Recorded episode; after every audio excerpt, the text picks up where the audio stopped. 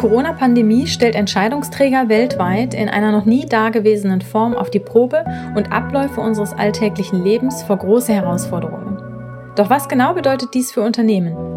Wir von Blackball International versuchen in unserem Corona Helpdesk Podcast diese Frage aus medizinischer, politischer und wirtschaftlicher Sicht zu beleuchten und so nützliche Handlungsempfehlungen für Unternehmen zusammenzustellen.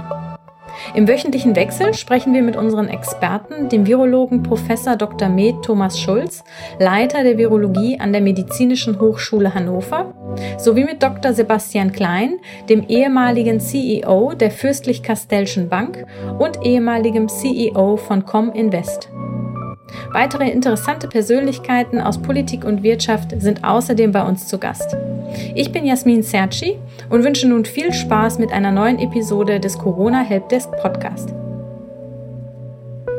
Herr Sebastian Klein, wir freuen uns, dass Sie wieder bei uns sind. Herzlich willkommen. Ja, danke, freue mich auch sehr über unseren wöchentlichen Podcast. Mhm. Eine Frage, die derzeit drängend für unsere Wirtschaft ist und äh, grundsätzlich natürlich alle interessiert. Wie schlimm ist die Wirtschaftskrise oder wird die Wirtschaftskrise? Das ist eine Frage, die keiner seriös heute beantworten kann. Wir können mal auf die Daten schauen, die wir haben. Das sind Daten zum ersten Quartal, gerade heute reingekommen für die Bundesrepublik, wo der Wirtschaftseinbruch zwar weniger schlimm als befürchtet war, aber historisch höher als in den meisten Jahren der letzten Finanzkrise. Nun ist das erste Quartal aber nicht sehr aussagekräftig, da wir die wirklichen Effekte erst ab März gesehen haben des Shutdowns oder des aufziehenden Shutdowns. Insofern wird man noch mal abwarten müssen. Die Schätzungen belaufen sich je nach Land sehr unterschiedlich, aber so im Konsens, zumindest für Europa, auf etwa 7,5 Prozent Wirtschaftseinbruch. Warum wissen wir das nicht genau? Warum mache ich diese Vorbehalte? Das hat mit äh, drei Sachen zu tun. Zwei Phänomenen, die man beobachten muss und einem Joker, den wir haben. Die zwei Phänomene, die wir beobachten muss, ist einmal der epidemiologische Verlauf der Krise, von dem wir nicht wissen, ob ähm, die Fallzahlen, die jetzt erfreulicherweise nach unten gehen, ob dieser Trend Bestand hat oder ob wir vielleicht im Herbst noch mal eine zweite größere Welle sehen, auch wenn jetzt die Grenzen geöffnet werden, geöffnet werden, was das bedeutet in der Interaktion der Menschen über die Grenzen hinweg. Zweiter Unsicherheitsfaktor ist am Ende des Tages die Psychologie der handelnden Personen. Ich hatte das ja im letzten Podcast schon angesprochen. Selbst wenn wir jetzt die Wirtschaft öffnen und wir wollen ein Leben wie vor dem Virus, aber mit dem Virus haben, also mit Abstand, aber trotzdem ökonomisch ein normales Leben, wird es sehr davon abhängen, ob die Menschen Vertrauen gewinnen, dass wir sehr schnell, sehr rasch wieder in normale wirtschaftliche Aktivität kommen, sprich sie keine Angst vor dauerhaften Einkommenseinbußen, dauerhaften Verlust der Arbeitsplätze mhm. haben und konsumieren. Und auf der anderen Seite, angebotsseitig, auf der Unternehmensseite, werden die Unternehmen wieder das Vertrauen haben, zu investieren. Nur wenn beides zusammenkommt, können wir relativ schnell durch die Krise kommen. Wie gesagt, im Moment gibt es zwei unterschiedliche Meinungen. Das eine ist ein V-förmiger Verlauf, der relativ schnell eine Erholung sieht und im nächsten Jahr schon wieder deutliche Wachstumsraten. Und dann gibt es eher skeptische Ökonomen, die den Einbruch für so massiv halten, dass er sozusagen uns mehrere Jahre beschäftigen wird, bis wir wieder aufs Ausgangsniveau des Jahres 2019 kommen. Ich finde, es ist seriös heute nicht möglich, zu sagen, welcher Verlauf kommen wird. Wir haben einen großen Joker in dem ganzen Spiel, der, wenn er gezogen würde, den V-förmigen Verlauf unterstützen könnte der Wirtschaft, also einer schnellen Erholung. Das ist sozusagen ein Impfstoff. Das ist ein Gebiet, wo man nicht so genau weiß, wie vielversprechend sind die verschiedenen rund 50 Ansätze weltweit, die es dazu gibt und wie schnell kann ein Impfstoff in die Massenproduktion gehen. Wenn das erstaunlich schnell käme, sprich Ende diesen oder Anfang nächsten Jahres, dann hätte das sicherlich auch psychologische Effekte, aber es hätte auch faktische epidemiologische Effekte, die dann sozusagen als Joker uns beflügeln könnten, schneller wieder nach vorne zu kommen wirtschaftlich. Mhm. Sie haben gerade die äh, V-Erholung schon angesprochen. Wenn wir jetzt auch noch mal Richtung Börse schauen, äh, die gerade wieder eingebrochen ist, ähm, wie schätzen Sie das persönlich ein? Was ist da Ihre persönliche Prognose für die Erholung? Vielleicht vorweg ein paar Worte zu, wie Börsen funktionieren. Ähm, paar Formbemerkungen. Das erste ist, an der Börse wird die Zukunft gehandelt. Das heißt, sozusagen der Einbruch der Ergebnisse im letzten Quartal spielt eigentlich weniger eine Rolle als die zukünftig zu erwartenden Cashflows der Unternehmen. Zweite wichtige Perspektive, die man haben muss, an der Börse wird ein Unternehmen, und wir alle wissen, dass es das nicht nur ist, aber an der Börse wird es betrachtet als Investitionsobjekt. Und als Investor interessiert mich am Unternehmen nur, wie viel Cashflows ich aus dem Unternehmen ziehen kann. Also bewertet man ein Unternehmen einfach mit den zukünftigen Cashflows, die für mich als Investor da sind, und diskontiert die ab mit dem Zins. Jetzt wissen wir durch die Reaktion der Notenbanken aber, dass der Zins dauerhaft sehr, sehr niedrig sind. In Amerika wird sogar über die Einführung negativer Zinsen gerade sehr aktiv diskutiert, sodass die Bewertung von Unternehmen natürlich durch diese dauerhaft niedrigen Zinsen befördert wird. Dritte Bemerkung. Es ist nicht ungewöhnlich, dass Börsenentwicklung und Fundamentalentwicklung auseinanderlaufen. Heute ist wieder ein gutes Beispiel dafür heute am Freitag, 15. April, äh, 15. Mai, glaube ich. Äh, heute Morgen wurde bekannt gegeben, wie stark das Bruttosozialprodukt in Deutschland eingebrochen ist, was ich eben sagte. Und gleichzeitig ist der DAX um zwei Prozent gestiegen. Wie passt das zusammen? Na, das passt zusammen, dass manchmal der Markt eben dazu tendiert, zu überschießen oder zu unterschießen, der Kapitalmarkt. Das haben wir gesehen in der ersten Corona-Welle, wo Unsicherheit der bestimmte Faktor war und es wurde erstmal alles verkauft. Dann hat sich der Markt im April sehr stark wiederholt. Vielleicht ist er jetzt ein Stück weit zu weit nach vorne gelaufen, weil das optimistische V-Szenario eingepreist wird. Mich würde es nicht wundern, wenn das, was Goldman Sachs auch prognostiziert, vielleicht eintreten könnte, dass wir über die Sommermonate äh, eine Korrektur bekommen, die etwa 15 Prozent vom jetzigen Stand sein könnte. Und dann vielleicht gegen Jahresende, wenn wir sehen, dass die Wirtschaft wieder aufgemacht wird, dass wir keine große zweite Welle kriegen, dass der Impfstoff wahrscheinlicher wird, dann auch wieder leicht sich erholende Kapitalmärkte haben. Aber ich denke, wir werden noch eine kleine Delle haben. Ich glaube nicht, dass es zum massiven Sell-off kommen wird, wie wir es im April gesehen haben. Aber eine Korrektur von den jetzigen Ständen wäre noch mal denkbar. Mhm. Wie werden sich äh, Ihrer Einschätzung nach die nächsten Wochen wirtschaftlich entwickeln? in Deutschland, äh, Europa oder auch weltweit? Auch das, wie gesagt, hängt massiv davon ab, ob Unternehmen und Verbraucher jetzt nach den Lockerungen wieder normal ins Wirtschaftsleben langsam, aber sicher einsteigen und wie auch andere Regionen der Welt. Ähm, man darf hier nicht übersehen, dass wir in Deutschland relativ moderat nur den Lockdown hatten. Andere Länder wie Italien, Spanien, auch Frankreich haben sehr viel stärkere Lockdown-Maßnahmen gehabt, China äh, zuvorderst. Also ich glaube, es kommt jetzt sehr darauf an, wie vielleicht von China beginnt, von Asien beginnt, wo die Phase der Öffnung ja schon früher begonnen hat, wie sozusagen eine wirtschaftliche Dynamik funktioniert. Und dann wird es sehr stark auch darauf ankommen, was die Staaten an Konjunkturprogrammen auflegen. Bei uns ist das ja terminiert für Ende Mai, Anfang Juni, ein staatliches Konjunkturprogramm, und dessen Dimension und Treffgenauigkeit wird sehr viel damit zu tun haben müssen, die Psychologie von Konsumenten und Unternehmen positiv zu stimmen. Mhm. Wenn wir dann nochmal ähm, auch Richtung Immobilien äh, schauen, Tourismus, Digitales, Richtung, äh, also in diese Themen? Äh, das ist ein breites Feld. Ähm, das ist eine Frage, die könnte uns beschäftigen für die nächsten mhm. 24 Stunden. Die Zeit haben wir nicht ganz. Sehr, sehr differenziert zu schauen, wie gesagt, ich glaube, dass grundsätzlich es Branchen geben wird, wo der Restart sehr viel länger dauern wird. Tourismus ist sicherlich ein Beispiel dafür. Es wird andere Branchen geben, die sogar von der Krise mehr oder weniger profitiert haben, wie Digitalunternehmen. Das haben wir weltweit gesehen. Ähm, und dann wird es Branchen geben, die irgendwo so stuck in the middle sind. Ähm, ich glaube, was man ziemlich sicher sagen kann, ist, dass die Krise, egal wie lang sie dauert und wie massiv sie ist, ein Katalysator dafür sein wird, dass Unternehmen, die schon vorher Strukturprobleme hatten oder unternehmerische Probleme, sicherlich die Krise oder es schwerer haben werden, die Krise zu überleben.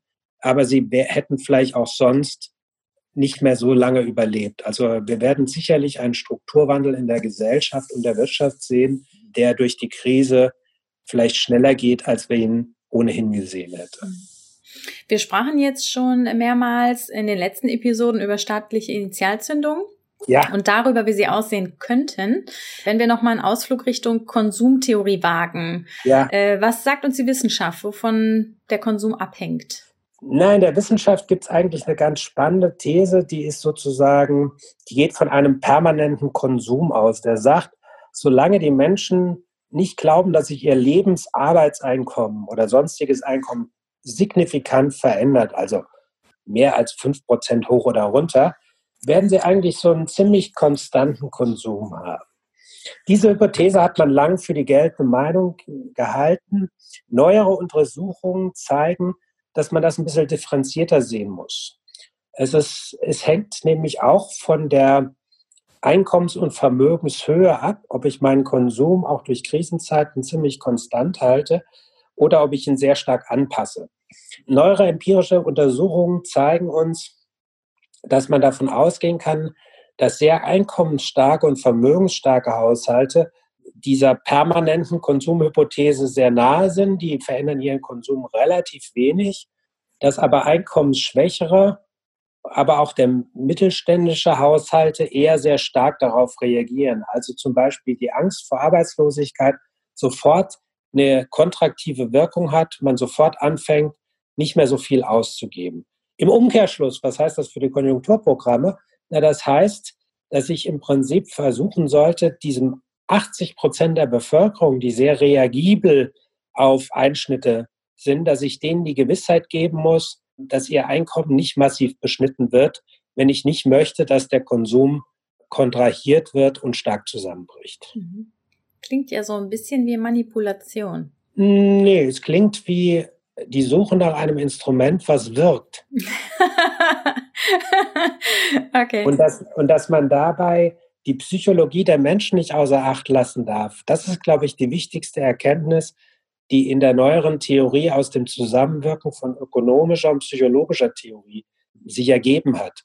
Es ist oft gar nicht so wichtig, ob man objektiv ein gewisses Einkommen hat, sondern ob man gefühlt ein gutes Einkommen und ein sicheres Einkommen hat.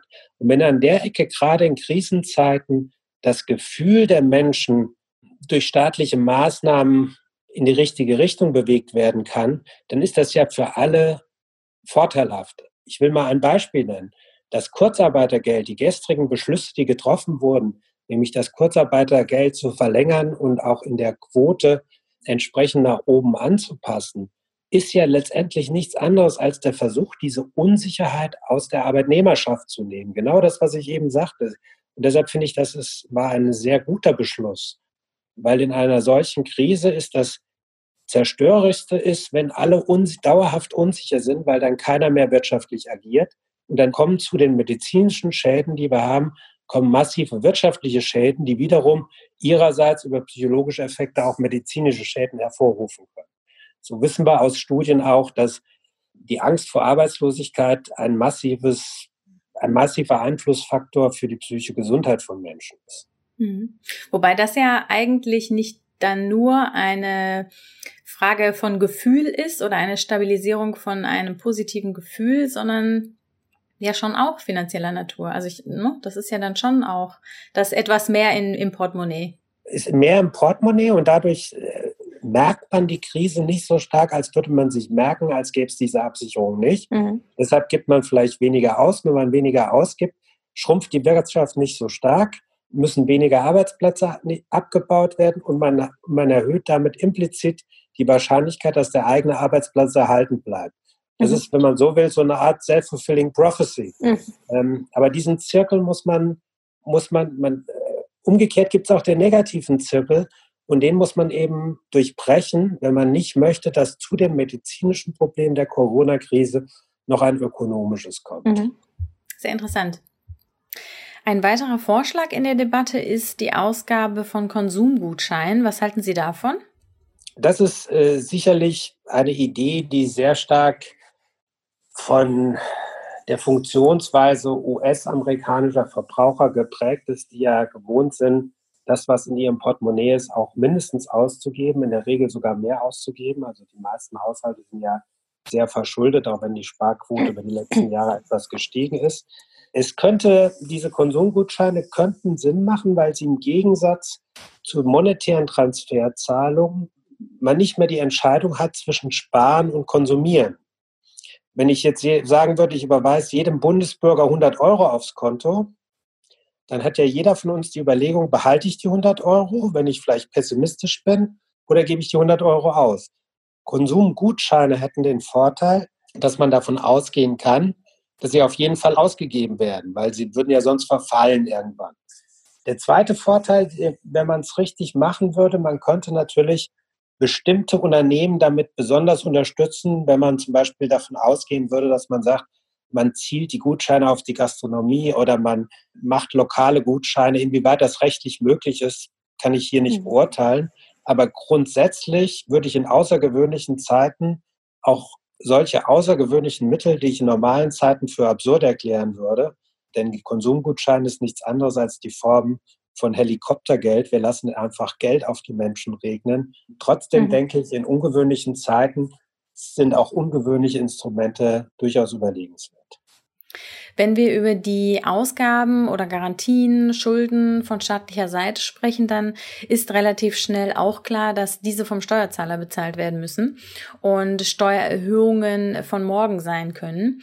Um künftige Generationen äh, dann nicht zu stark mit Gebühr zu belasten, fordern einige Politiker daher eine stärkere Beteiligung von hohen Vermögen zur Bewältigung der Krise. Wie würde die Wiedereinführung einer Vermögenssteuer wirken können? Bevor ich dazu was sage, hätte ich kurz vielleicht, würde ich kurz nochmal eher Eingangshypothese hinterfragen. Okay. Ich weiß nicht, ob die äh, zunehmende Verschuldung, die wir jetzt in Kauf nehmen zur Bewältigung der Corona-Krise, tatsächlich in höheren Steuern resultieren muss. Sie muss sicherlich in höheren Steuereinnahmen resultieren. Aber ob wir sie in höheren Steuersätzen resultieren lassen müssen, das ist noch die Frage. Also die die Idee könnte ja auch sein, zu sagen, wir kommen jetzt durch die staatliche Intervention in einer Krisensituation, in einer außergewöhnlichen Krisensituation dazu, dass wir das Wirtschaftsleben stabilisieren und auch wieder wachsen lassen. Wenn das Wirtschaftsleben aber wieder wächst, dann hat der Staat automatisch auch bei gleichen Steuersätzen höhere Steuereinnahmen. Mhm. Zweiter Aspekt. Ähm, vergessen wir nicht, dass insbesondere Deutschland, das gilt nicht für alle Länder, dass sich aber Deutschland zu negativen Zinsen verschulden kann. Derzeit. Und zwar auch auf sehr lange Frist, also über 10, 15 Jahre hinaus. Was bedeutet denn negative Zinsen für einen Staat? Das heißt, wenn wir heute clever sind und investieren die Gelder, die der Herr Scholz als Bundesfinanzminister aufnimmt, in Infrastrukturprogramme, die die Wirtschaft befördern, aber gleichzeitig auch zukünftiges Wirtschaften besser machen, Stichwort digitale Infrastruktur, Stichwort Bildung und andere Themen, die man sich vorstellen kann, dann kann daraus sogar ein positiver Multiplikatoreffekt auf die wirtschaftliche Aktivität passieren, ohne dass die zukünftigen Generationen belastet werden, weil es dagegen steht ja auch ein Wert. Also man muss immer unterscheiden, wird aufgenommenes Geld investiert staatlicherseits, also in bessere Digitalisierung, Mhm. Oder wird es konsumiert, indem man einfach Sozialtransfers macht? Mhm. Das ist die zweite Differenzierung, die ich haben müsste. Dritte Dif zum Thema Vermögensteuer, Ihre eigentlichen Frage, nehme ich auch gerne Stellung. Hier sind auch zu unterscheiden faktische und psychologische Wirkung. Gerne wird aufgeregt von gewissen Kreisen verkündet, äh, dass jetzt die Beteiligung vermögender unheimlich notwendig ist, um das voranzukriegen. Wir alle wissen aus der Rechtsprechung, des Verfassungsgerichts und anderer Gerichte, dass eine Vermögenssteuer, die fair und transparent ist und den gerichtlichen Anforderungen entspricht, kaum einzurichten ist. Wir wissen auch, dass das Aufkommen aus einer Vermögensteuer, wenn wir eben nicht in die Breite der Gesellschaft gehen wollen, so gering ist, dass es keinen wirklichen Beitrag, merklichen Beitrag zu den Staatsfinanzen leisten kann. Trotzdem verstehe ich, dass einige sagen, es ist ein Zeichen der Solidarität in der Gesellschaft, man könnte aber auch die gegenteilige These vertreten, die gestern dankenswerterweise ein Vertreter der Grünen Partei Nota Bene vertreten hatte, zu sagen, es ist jetzt nicht die Zeit, über zusätzliche Belastungen zu reden, sondern wir müssen gucken, dass wir erstmal durch die Krise kommen und dann sehen, wie wir sozusagen die Finanzierung hinkriegen. Ich habe keine Sorge, dass bei der Zinssituation, die wir haben, nicht nur für Deutschland, sondern auch für andere Staaten der Kapitalmarkt bereit sein wird, die Mittel erstmal zur Verfügung zu stellen. Mhm. Insofern eher kritisches, in Summe eher kritisches mhm. Urteil zur Vermögensteuer. Sie ist schwer umzusetzen, bringt wenig, und hat nur einen kleinen psychologischen Effekt. Mhm. Mit Blick äh, auf die Unterstützung der Lufthansa, was sind Rahmenparameter einer staatlichen Beteiligung und was kann aus der Finanzkrise von vor zehn Jahren gelernt werden? Ja, ich finde die Debatte, die wir ähm, um die Lufthansa haben, ein bisschen erstaunlich, weil wir ja gerade vor zehn Jahren die Erfahrung gemacht haben, wie es geht, Unternehmen zu retten mit staatlicher Beteiligung. Und wir haben zwei gegenseitige gesetzliche Modelle gehabt. Wir hatten das amerikanische Modell. Das amerikanische Modell hat alle Banken damals in der Finanzkrise verpflichtet, Staatshilfe zu nehmen und hat dann gesagt, derjenige, der am schnellsten durch die Turbulenzen durchkommt und die Staatshilfe zurückzahlt, wird dann auch von den Beschränkungen, sprich Dividendenbeschränkungen, Bonusbeschränkungen und Geschäftsbeschränkungen befreit. In Deutschland sind wir einen anderen Weg gegangen und der Staat hat sich äh, nur an den Banken beteiligt, die wirklich Staatshilfe brauchten, sprich insbesondere an der Commerzbank und einigen Landesbanken. Wenn man beide Modelle gegeneinander nimmt, unterm Strich kann man sagen, in Amerika der Staat an dieser Rettung verdient, nämlich die Beteiligung, die er dann wieder verkauft hat, als die Unternehmen wieder gesund waren, hat ihm positiven Beitrag zum Staatshaushalt gebracht. Er hat als Investor quasi verdient. Ich glaube, erstens, wenn der Staat, und das ist bei der Lufthansa sicherlich, soweit man das von außen abschätzen kann, vernünftig ähm, ähm, eine solche Infrastrukturunternehmung sozusagen durch die Krise zu bringen. Also wenn der Staat sich daran beteiligt, sollte er auch darauf setzen, dass er für den Fall, dass das gut ausgeht, auch davon profitieren kann. Also sprich, es muss eine Beteiligung in irgendeiner Form sein, die dem Staat die Möglichkeit gibt, an steigenden Aktienkursen als Symbol wieder gestiegener Ertragskraft zu profitieren, wenn er dann wieder aussteigt aus der Beteiligung. Mhm. Zweitens, es darf keine dauerhafte staatliche Beteiligung sein. Ähm, drittens, ich glaube, es geht ganz viel durcheinander nach dem Motto, wenn der Staat schon beteiligt ist, wo muss er überall mitreden? Ähm, ich glaube, da gelten die alten Prinzipien guter Unternehmensführung. Investoren werden vertreten über die Hauptversammlung im Aufsichtsrat. Ähm, gerne kann da der Staat Mitglieder bestimmen. Ich warne ausdrücklich davor, dass es Politiker sein sollten, aber der Staat kann ähnlich wie es bei der Commerzbank auch macht, kann natürlich Aufsichtsratsmitglieder bestimmen. Das ist ganz normal, wenn er ein Ankerinvestor ist. Und dann kann der Aufsichtsrat mit den großen Themen, die dem Aufsichtsrat zustehen, wo er sozusagen einverstanden sein muss, also bei massiven Investitionen beispielsweise mitreden, aber sozusagen jetzt zu versuchen, über eine solche Staatsbeteiligung dann zu sagen, der Staat sollte auch darüber entscheiden, ob eine Flotte umweltverträglich ist oder nicht. Ich glaube, das ist etwas weitgehend und das ähm, ist nicht ganz die Trennung zwischen Vorstand und Aufsichtsrat in dem Fall. Wofür ich allerdings bin, auch das eine Lehre aus der Zeit der Finanzkrise, solange ein Unternehmen staatliche Unterstützung insbesondere in so massiver Form beansprucht, muss man darauf achten, dass alle sonstigen Auszahlungen, sprich Dividenden und Boni, eigentlich gesperrt sind. Warum ist das so? Weil, man, weil das Unternehmen nicht überlebt hätte, wenn der Staat nicht eingesprungen wäre. Insofern ist es eine Wettbewerbsverzerrung, denn das Unternehmen wäre sonst sehr wahrscheinlich in Konkurs gegangen. Wenn aber das Unternehmen sonst Konkurs gegangen wäre, hat quasi der Staat mit seinem Einstieg erstens die Arbeitsplätze gerettet, auch die der Manager, deshalb keine Boni. Und zweitens hat sie die anderen Aktionäre gerettet, denn wenn das Unternehmen in Konkurs gegangen wäre, wäre der Aktienwert sehr wahrscheinlich nahe Null gewesen. Deshalb auch keine Dividendenausschüttung. Mhm. Eine Frage zum Abschluss. Kaufen oder verkaufen? Wie weit äh, geht es für die Aktienmärkte noch runter? Was denken Sie? Ja, ich hatte ja bei der Frage ganz zu Beginn schon gesagt, ich kann mir noch mal eine Korrektur vorstellen. Ich sehe im Moment vorbehaltlich dessen, dass ich die Lage weltweit an der epidemiologischen Front stabilisiert und wir keine großen zweiten Wellen sehen irgendwo in der Welt, äh, sehe ich, sehe ich nicht mehr, dass wir nochmal eine richtige Aktienmarktkrise bekommen. Ich sehe aber, dass wir jetzt schon sehr stark wieder hochgelaufen sind. Insofern würde ich mal prognostizieren, ist eine Korrektur um 10 bis 20 Prozent äh, über die nächsten drei, vier Monate. Prognosen und Timing ist immer beides zusammen sehr schwierig. Ich frage mich trotzdem, ist nicht unwahrscheinlich, wäre auch vielleicht ganz gesund für den Markt.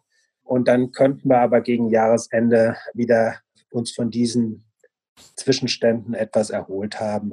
All das aber setzt voraus, dass alle drei Facetten, die ich genannt hatte, nämlich die epidemiologische Entwicklung, die Psychologie von Konsumenten und Unternehmen und das Joker-Thema, nämlich wie schnell gelingt es uns, einen mhm. Wirkstoff für eine Impfung zu finden, dass die drei sich so entwickeln, wie ich es beschrieben habe. Mhm. Ja, Herr Dr. Sebastian Klein, wir sind schon wieder am Ende. Schon wieder. Es geht ja immer so schnell. Herzlichen Dank für das Gespräch und Sehr gerne. bis in die nächste Woche. Danke. Bis zum nächsten Mal. Danke sehr. Ciao. Tschüss. Vielen Dank an unseren Experten und an Sie fürs Zuhören. Wenn Sie selbst Fragen haben, die Sie gerne von unseren Experten beantwortet hätten, senden Sie uns einfach eine E-Mail an helpdesk at blackbull-international.com. Außerdem finden Sie viele weitere interessante Inhalte zum Thema unter www.corona-helpdesk.de und wir freuen uns natürlich sehr, wenn Sie unseren Podcast mit Ihrem Netzwerk teilen. Nochmals danke fürs Zuhören und viele Grüße von Black Bull International.